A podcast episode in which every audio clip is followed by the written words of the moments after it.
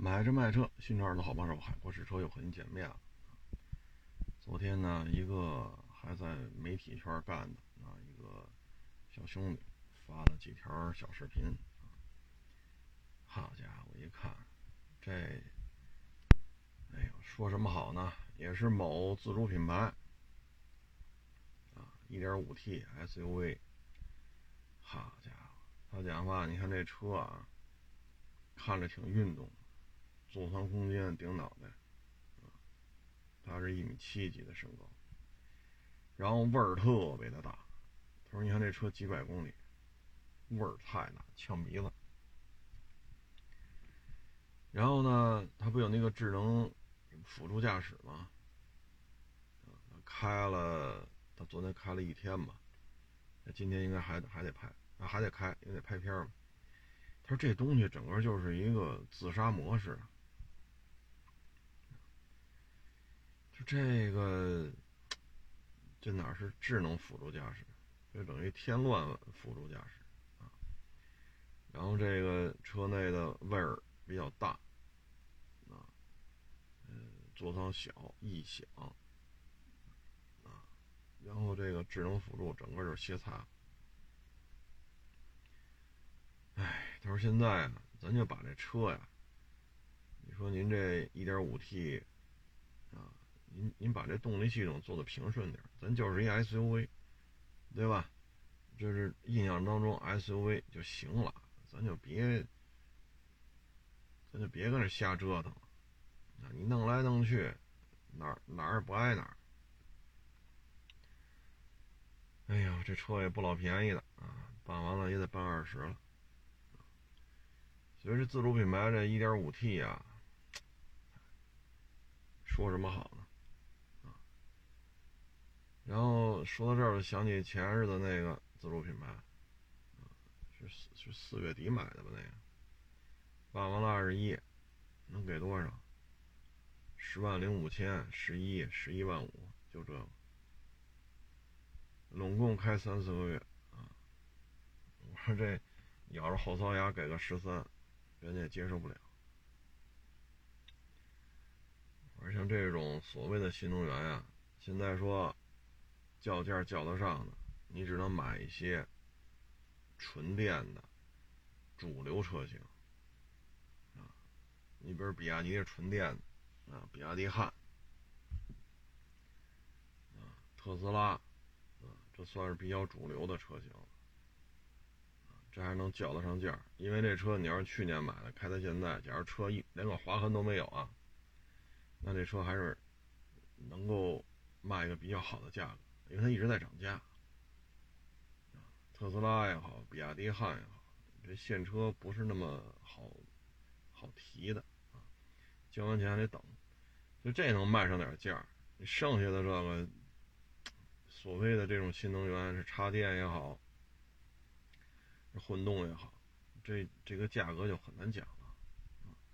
你买的时候真是不便宜啊，你说二十万的车吧，啊，或者二十一二万包牌的车。所以有时候我们觉得呢，车的根本是什么？车的根本是一台机动车，啊，就是这机械素质，这么大的味儿，异响，啊，这个那个，啊，所以这车，你再弄一个不靠谱的智能辅助驾驶，你真信了的话，这车就撞了。所以这个买车呀，得选好喽。唉，有些纯油的车吧，也是比较保值的。你比如坦克三百，那目前看坦克三百保值率在自主品牌，说二十多万包牌，纯油的啊，这保值率自主品牌确实已经天花板了，这确实有保值的。所以买车之前吧，你得想好了。包括智能驾，你这东西你就视同于它没有，别为这玩意儿多花钱。我也看了一下他开那个路试，比如识别路面的标线，实线还是虚线，啊，当路面实线、虚线变化的时候，而对向车就是一上一下对向车道来车的时候，这个车道保持就失控了，出现了黄线，就是黄实线、黄虚线，在这个交接的过程当中，对向来车，而恰好又是一个弯道，就一上一下两条车道，连自行车电线杆子都没有，这车突然就往左了，啊，得亏他一把拽回来，这要往左就跟对向对向车就撞上了。再一个呢，就是有些识别启动不了，启动了关不了，啊，要么就是黑屏死机，逻辑错乱。所以十几万的车，我觉得啊，咱就把这车的一机械素质做得过得去就完了。它首先是一台车，然后他们去开，最后发现了也就是四百多公里，加满油也就四百多公里。这续航里程也不长啊，哎，所以有时候，啊，这是一个品牌。之前找我来卖车，四月底上牌那个，那是另外一个品牌。然后我就看他有的自媒体还做什么高原测试，啊，荒漠测试，好家伙，我一看。哎呦，人家片子里拍的呀，真是慷慨激昂，唾沫星子横飞呀。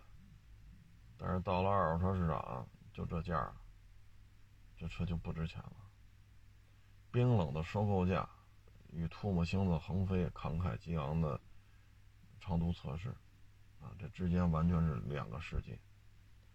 啊，一边烫屁股，一边冻屁股。咱就不说这个了，自主品牌呢？反正大家买之前就想好了啊，你上二手车展看看。这现在比较坚挺的，就是纯电的，啊，以比亚比亚迪汉为代表的，主流的这纯电的，特斯拉也是也也是可以，但是特斯拉不是自主品牌。剩下的就是坦克三百，其他的各位就得想清楚啊。说完这个呢，就说说这个电台。电台啊，建国以来，包括建国之前，电台都是一个非常主流的一个媒体。但是呢，随着手机智能化、短视频，所以这个语音类节目呢，奥运会之后吧，就是有了微博，有了微信啊，基本上一几年吧，基本上就。逐渐就不是太得意而抽了啊，嗯，很多小的台啊或者地方台，它的频率啊什么的都是或者节目啊都是外包的，你一你一年你做这节目啊，比如说谈好了每周啊你做五期，上午还是下午啊什么板块，比如汽车板块。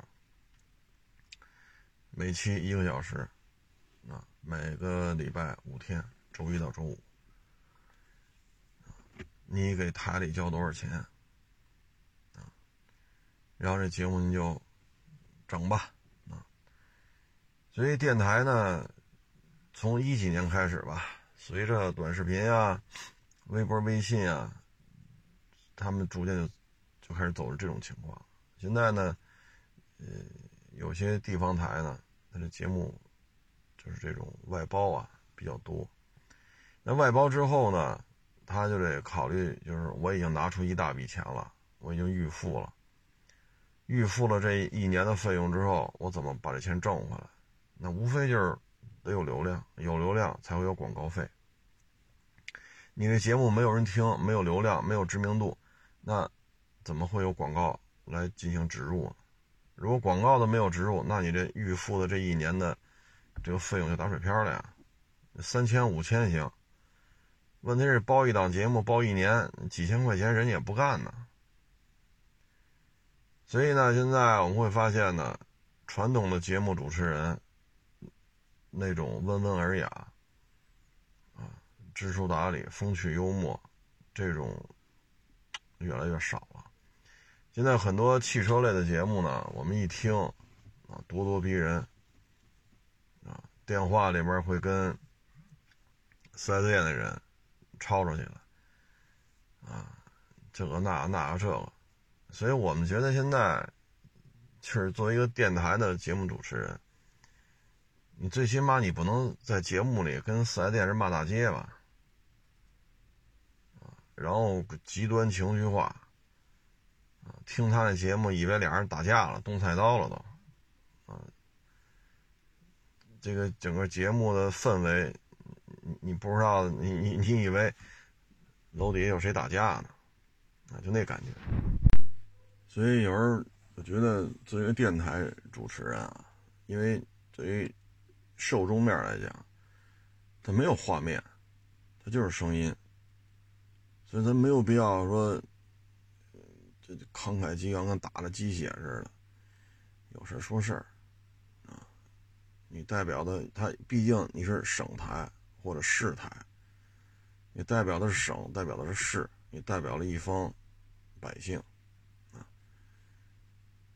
听了肯定听不出来您是承包的，您还是台里边的正式员工，还是您外边包节目，但是你这个。title 就在这儿呢，某某省，或者某某市，啊，但是现在这节目基本上，很多人就这样了，就，啊，像我这个北京的、中央的，是吧？这也算合作了有有些年头，所以有时候这个节目啊，你让我们去听听，我们也听不出来。但是你一看他慷慨激昂，作秀啊。呃，这个那个，然后又直播带货吧？哎呦我老天，完，这肯定是外包的，这肯定是外包。你包括有些时候找我们做节目的时候，有人找我们说要伸张正义什么的，这个我们只能听你说，我们不可能给你表态。为什么呀？车见着了吗？没见着。你说你一买一卖，你是一买家。你跟这叨叨叨叨叨叨，那卖家是怎么说的？因为一个巴掌拍不响嘛。你卖家是怎么说的？你卖家说这事儿，我们我们也得去了解去，对吗？你说车有问题，车，你说我们做电台节目，车我们谁见着了？您这车也没开到直播间来，所以有时候你听吧，像这种打个电话来。然后扭头就开始一听人说，好，太气人了，啊，这叔可忍，叔可忍，婶不可忍，是吧？叮当子打电话，你这那那这，你调查了吗？所以有时候我们看这些电台节目啊，就是我们觉得有点为了博流量，就怎么聊都行了，啊，怎么聊都行了。你包括我们原来也是啊电视台，那是电视台的节目。当时呢是他那车好像是超，他那车是没超质保期，三年十万嘛，没超质保期，但是他那车变速箱坏了，变速箱坏了呢，四 S 店肯定不给你质保啊，你得花钱修啊，这边就不干，就闹。啊，上法院，那上法院那就开始调查吧。这一调查，啊，那这法院调查的权限，那 就跟老百姓聊天这权限就不一样了。最后一调查，这台车跑网约车去了，你跑网约车去了，最后查来查去没招了。证据链摆在面前了，这消费者自己也认了，说自己调表了。这车已经十好几万公里了。你要说十万零一或者十万零一百、十万零一千，那可能他倒霉。最后他自己都承认，这车十大几万公里了。而且那换变速箱油还不在四 S 店换呢。所以你说你公里数超没超？人保你三年十万。啊，您这不到三年跑了十大几万，然后您这有两次换变速箱油还不在 4S 店换的，那最后也认栽了。所以你，所以你这节目呢就得经过系统的调查，啊，然后这个那个那个这个，你最后怎么着？所以一开始如果在电电台当中，咱就开始骂这四 S 店，那最后怎么办呢？这事儿怎么收场啊？三年十万，这是人家承诺的。那您这个三年十八万，这是不是超了呀？你有两次换变速箱油还外边换呢，然后你跑这调表来，不就让不就让人家免费给你修吗？您这什么目的？您这可不是善意取得了，所以有时候做电台节目看他慷慨激昂的，嗨，就是什么呀？做做电台节目说一小时直播，慷慨激昂的是吧？跟人家四 S 店的、跟人车行的骂大街，这个那个那个这个，扭头来自己做个什么短视频呀？好家伙，直播带货啊！关键是卖的货还是假的，所以你这个公信力在哪儿？你所谓的为民伸伸伸张正义，你这都是虚的。你这就是为了自己的利益，这也就是互联网上的假善良啊！互联网上的假善良。所以有些时候吧，他不是做不了一个合格的主持人，他做一个合格的主持人，他担心他的盈利。达不到他的预期，所以你会发现，就出现一些咋咋呼呼的主持人，电台节目主持人，咋呼来咋呼去，啊，那最后又怎样？所以现在这个媒体啊，唉，就很多时候就是胡说八道了，这就胡来了。包括你的舆论导向，就是我们中国人跟别人打交道都是这么说话的吗？那见面不对，你好，您来了，您辛苦，您慢走。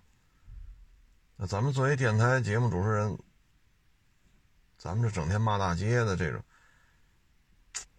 这年轻一代怎么理解这事儿？这都是博眼球啊，啊，博出位，博流量。就是这种牵扯到双方纠纷的，一定要双方你都得接触到。牵扯到车的车，你必须得看到，通过检查你得看。像房屋纠纷的买卖双方你都得接触到。如果通过中介，那中介你得接触到。然后这房子你也必须实地去看。你这些都做不到，你就开始骂这四 S 店，你混蛋，你四 S 店你傻叉，你四 S 店是祸害人。这谁谁听你这说这个呀？你作为这种矛盾的调节啊，或者说你要达到一个什么什么样的效果，那你买卖双方还有这个财产标的物，你都得实地去调查所以有时候我们都看着，我们都觉得打电话这个人和这主持人是不是一波的？打电话的人和主持人是不是一波的？你们这，有些时候就是胡来了呗，有事说事儿嘛，总得调查清楚。你包括原来我们去参加一些节目也是，消息者上来就这个那个那个这个，车呢？对吗？车谁见着了？谁没见着？谁没见着？那你说这么多，这我们也答复不了你啊。所以现在电台节目吧，博流量、博出位啊，直接打电话就骂四 S 店，打电话就骂骂车行。哎，这种节目有点多了啊，偶尔看看还行。反正一开始这么这么做节目的是吧？先把这几百万粉丝做起来。开个直播，啊，卖个货，哎，直播带货，直播打赏，哎，反正人家是先把这钱挣的，啊，人家给台里边交那钱，人是搂回来了，而且还有很多的盈余，啊，所以现在说什么好呢？哎，像我们录这节目，没有什么收入。啊也没有什么广告啊，我们这就是纯粹就是喜欢汽车啊，我们也不会再说录这节目，我们一边录着一边给谁打电话骂骂谁，怎么怎么着，骂哪个车行，骂哪个四 S 店，骂哪个港口的经销商，我们也不这么干。我要那么干，这节目播出量高了去了，何必呢？反正呢，我就提醒各位，你得客观的分析，客观的评判，啊，你到底这是怎么回事你得捋清楚。尤其是牵扯到某一台具体到某一台车的问题的时候，一定要做到买卖双方以及车都要见到。车要检查，否则的话，就跟这开骂，这就有点过了。哎，咱就不说他了，反正都是活嘛，是吧？有些人呢，为了流量，没有下线。哎，这不是调解纠纷，这是纠纷。有人来投诉，对于他来讲，就是博眼球、上位。博流量的好机会啊！是非曲折不重要，先骂一顿再说。嗯，这两天呢，像四川、江浙沪、广东，气温还是很高的啊，四十多度、三十九度、四十度。然后今天我看，昨天、前天啊，都有网友跟我说，尤其是四川、重庆啊，这个路灯也在减少。很多工厂也是在停电，包括地铁里的照明也减少。然后现在呢，出现一问题，就是陆陆续续在这些现在气温很高的这些城市，它有些汽车就是纯电的纯电汽车的充电桩，它开始限电了，啊，它开始限电了。所以这个呢，对于电动汽车的发展来说呢，这是也是一个很实际的这么一个。警钟啊！你说油钱贵啊？说五块多到十块，就这之间，就最近这几年啊，就是五六块钱、九块、十块，就这几年就在这浮动当中波动。我加不起，但是我真需要加，我去加油站就能加上但是电拉闸限电了，你这就是个事儿。特别是这些四十度以上的。昨天我看还有这个那民警同志，那那戴那警帽，就是大摇帽，他不得执行任务吗？大摇帽上那一圈黑的全是焊接，白的焊接。然后那民警他步行巡逻吧，啊，那个是八大件吧，腰上还别着那个，戴着那警帽，穿着警服，好家伙，皮鞋开胶了，气温四十七度。地表温度就得七八十度了，愣把鞋给烤化了，鞋面和鞋帮脱脱开了。还有那民警中暑了，四十五六度，戴着帽子，穿着警服，腰上别着八大件儿，哎，然后就晕了，晕了赶紧拉医院去。他热到这种程度了，空调啊，这肯定得，就是老百姓家里空调。肯定是得开了，不开，外边四十五六度、四十七度，你屋里不开空调怎么睡觉？尤其是家里有病人的，家里有老人的，家里有小孩的，啊，您说您房子好，南北通透，你是通风，但是四十五六度你通风它也不凉快，它进来那都是热风，所以在这种情况之下吧，电动汽车限电。这二年吧，气候确实比较极端啊！你看去年北京雨水太多了，那去年十一，这不算夏天了吧？十月一号到十月七号七天大假，北京下了七天雨。我生在这儿长在这儿，我就没遇见过这事儿。去年十一遇见了，你说十一这就不算夏天了呀？还这么下呢？去年我记得香山还是哪儿，好像是香山都有泥石流了，啊，冲塌了房子了，还死了人了。这这这我们都觉得不可思议。我说这地儿还能出这事儿吗？今年北京的雨水就比去年少了很多，湿度特别的高，百分之八十多，有好几天我都觉得难受，啊，三十七八度，温度呢跟现在南方的这些城市相比，确实不算高啊，人都四十多度，三十七八度、三十五六度，这确实不算高，湿度百分之八十多。太难受了，啊！所以这个气候的反常吧，啊，如果明年夏天呢，那这电动车充电怎么解决？啊，所以有些事儿呢，咱们就得想好了，啊，你像北京没办法，你现在摇摇号去，油标很难摇下来，摇电标以家庭为单位去摇去还快一点。那，你就得家庭为单位去摇电标，那你只能买电车。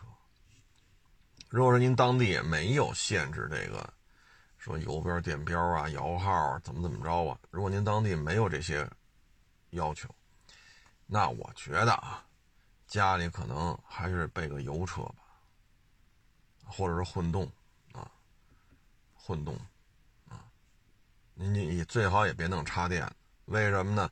你插电。它也需要电，充电桩提供不了，你这也是麻烦事儿啊！你夏天好，雨水这么大，您再弄个飞线插销板顺下来，这下大雨这插销板漏电不漏电？是不是？插电呢？你不，你这电池充不满，比如纯电能跑六十、跑七十，这动力电池可不轻啊！那你在这种情况之下，这你要充不上电，你说负荷可就重了。纯油状态下，您这油耗可就高了。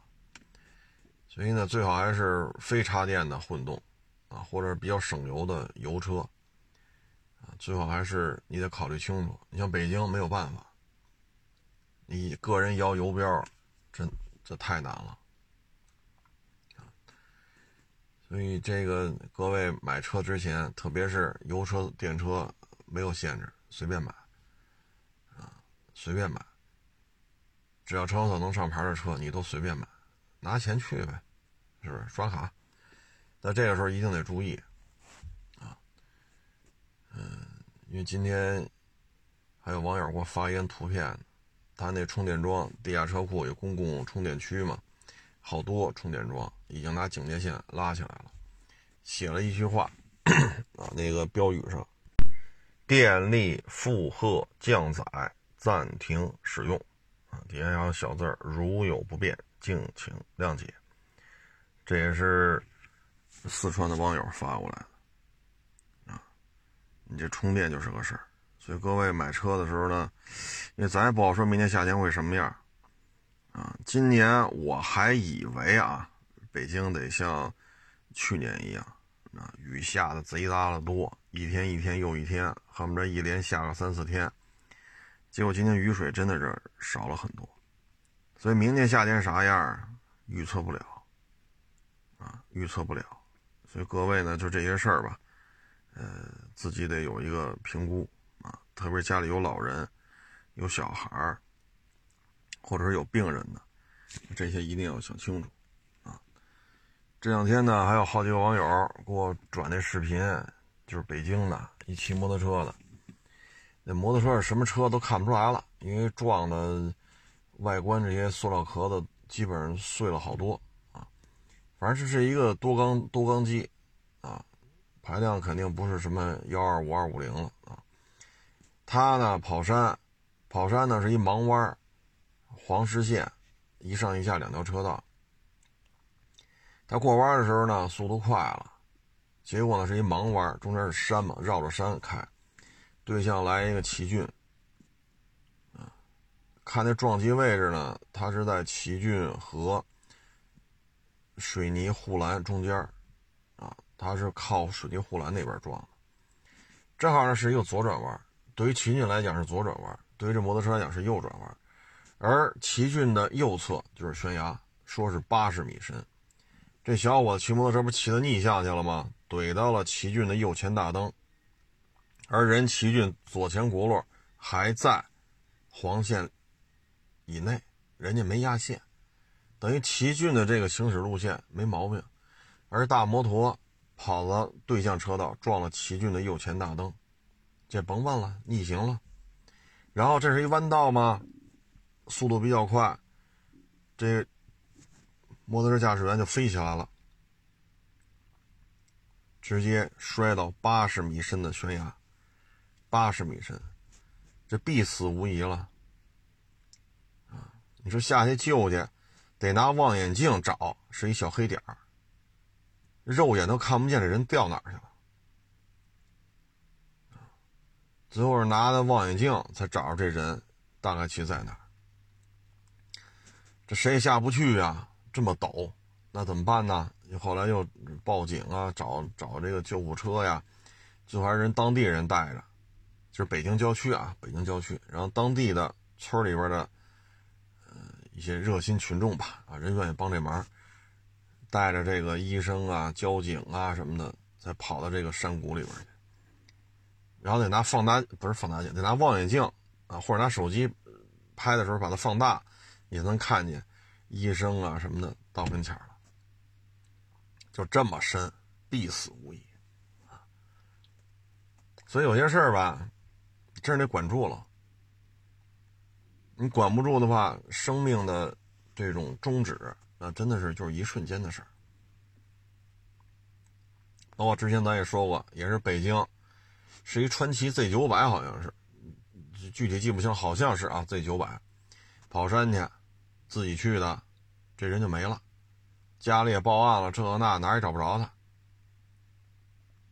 后来过了多长时间？一年半是多少？一年半吧，啊，有那个爬山的从这山谷里边过，哎呦，这一骑行服里边，骑行服里边是一具白骨，摩托车在不远处都摔散了，人家赶紧报的警，警察也来了，车牌号在呢。然后把那骑行服里边那些证件掏出来，哦，这谁谁家报走失的人就是他，但是这已经是一堆白骨了，在骑行服里边，你还得做 DNA 判断是不是他。你像这个车多人多，因为他撞了一奇骏嘛，最起码奇骏这车上看见有一摩托车驾驶员飞到下面去了，他那个 Z 九百呢，现在看呢，有可能是自己冲出去了，前面后边都没有人。谁没看见这掉下一个摩托车去？一年半，所以跑山一定得注意。现在摩托车太便宜了。从一个摩托车爱好者的角度来讲啊，我是觉得现在的摩托车这些骑骑友们应该是蛮幸福的。昨天吧，TK 七零二公布价格了，TK 五零二。和 TK 七零二就差了一丢丢的价差，我看这意思，TK 五零二可能就要退市了，因为这俩车价差太小了，都可以忽略不计了。四五万块钱就是高配低配嘛，七百 CC 的这个排量双缸机，这个 TK 七零二比这 TK 五零二轻了一二十公斤，然后动力增加那么多。就卖四五万块钱，真是挺幸福的啊！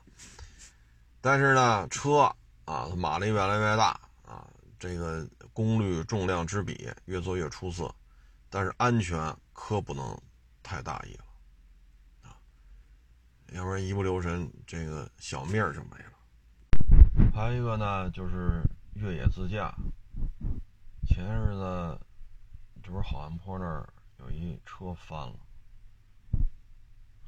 小孩也死了，开车的也死了。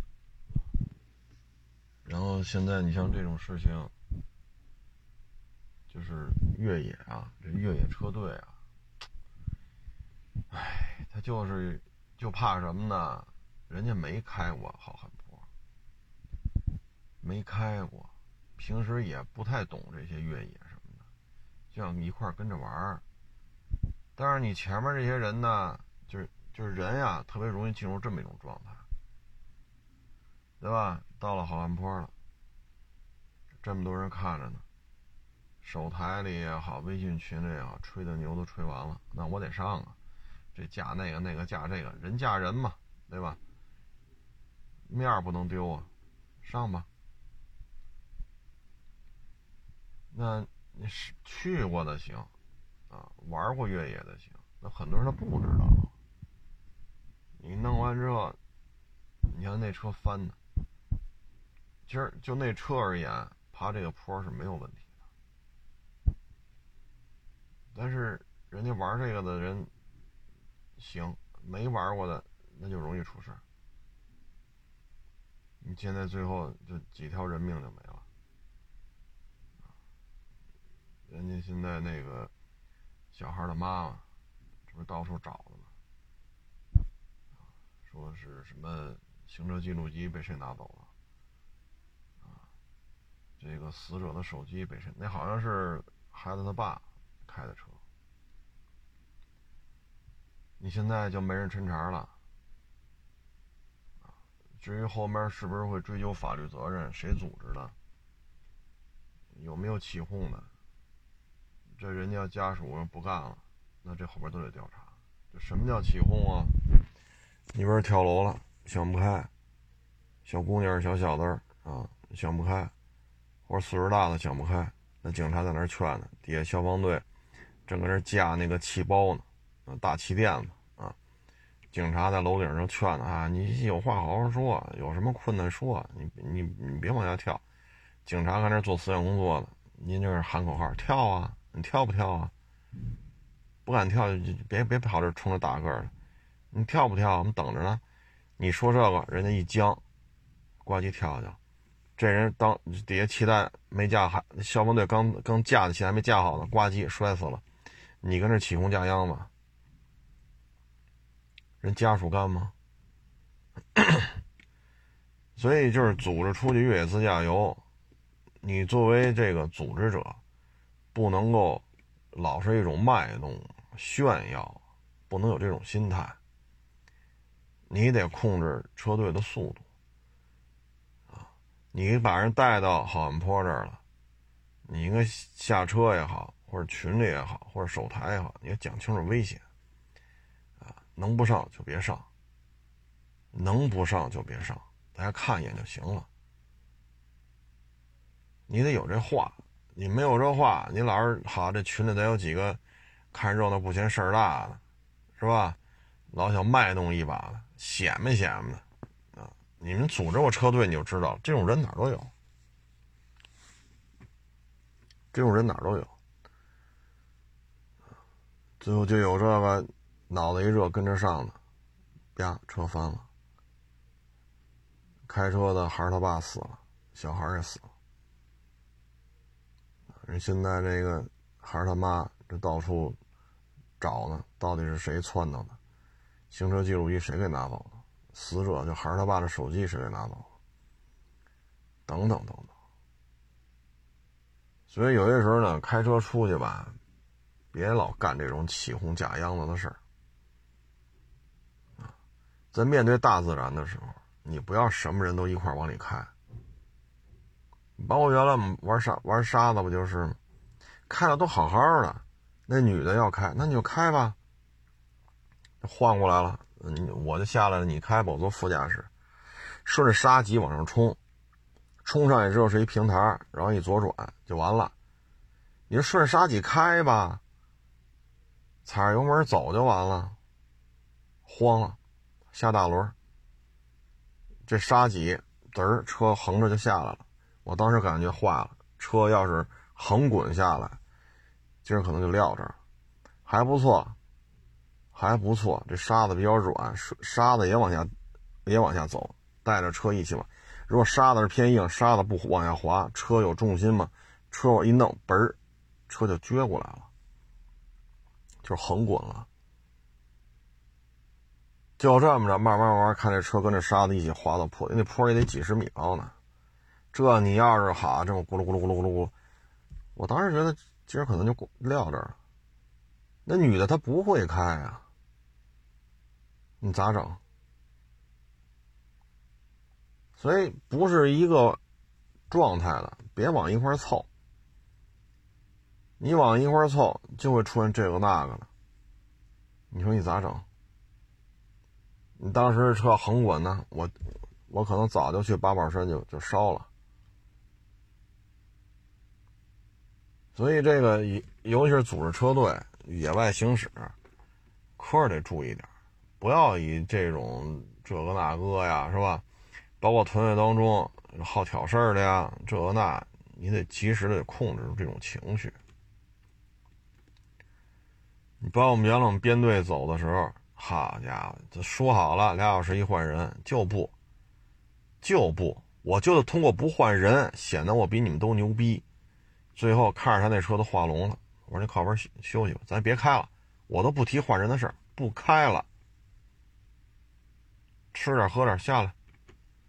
那是去高原嘛，是走的是无人区，然后走的青藏青藏线，马路边可宽敞了，那空地有的是，就停这儿吧，这才下来。他有些人到了。野外，他那种心态，他他就得显得自己牛逼啊！你说大家都说的好好的，俩小时一换，俩小时一换，避免避免高原反应，保证每一个人呢都能开一开，每个人都休息一下，因为现在是柏油柏油马路，对吧？没有什么难度，你顺着开就完了，就不，最后那车都肉眼可见，搁那画上龙了，多危险！所以你到高原你会发现，或者野外驾驶编队的时候，什么人都有，啊，攀比的啊，然后嘴里边老说别人开的不好的，那手台里边，我觉得都遇见过。那次走川藏线也是嘛，我们开 2.0T 的 Q5 满载，他开 3.0T 的 Q7 就坐俩人，啊，那这俩车肯定不是一动力水平了呀。2.0T 的 Q5 坐四个人。三点零 T 的 Q 七坐俩人，然后呢，就手台里边跟在我后头，开这么慢，你说超你又不合适，不行，我逆向车道开会儿吧，看看前面风景。嚯，赶上直道了，不是一上一下两条车道吗？他算逆行着开，手台里就这么说。你看，我也没搭理他，一到弯道。那川藏线无穷无尽的弯道，啊，一到弯道后视镜就看不着它了。一到直道上，它它毕竟排量大嘛，三点零 T 坐俩人，我二点零 T 坐四个人，又开始了。哎呀，你这那那这。后来那个好像是藏族的一个一个领队吧，直接手台里就说，老老实实跟着。天天拿手台说别人开的慢，你能开多快啊？老老实实跟着，按照编队行驶，车上有没有编号啊？那藏族领队手台里骂了他一顿，这才老实了。为什么呢？一进弯道，后视镜里的领队在前面，藏族那个我在后边，他排他排我后头，那后视镜里只有我了，后视镜里就看不见他了。一到直道，排量大吗，慢慢悠悠，慢慢追上来了。你说谁也没搭理他，你你驾驭不了，你就，哎，所以有时候这您去野外呀，或者编队行驶，你你会发现什么人都有，啊，什么人都有。所以呢，这个带队出去玩，要我说呀，极其的操心。你索性就自己家里人就完了。尤其是像这好汉坡，那你说现在这事儿追谁的责？组织者。那组织者说：“我就是一个大家一起玩，各吃各各吃各的，各住各的，各加各的油，我们也不收钱。”那你是不是事实上这起活动的召集者？是不是你发起的？是不是你带着队？是不是你把大家带到这儿？那现在死了人了。那如果孩子妈就要上法院告去，那就看法院怎么说这事儿了。所以呢，悠着点啊，真是悠着点敬畏大自然。再一个呢，别把自己看得太高，自己什么都能个啊，嗯，这个很容易出事儿反正带着孩子出去啊，开车更得小心，更得谨慎啊！尤其是你去这种地方，手机信号都没有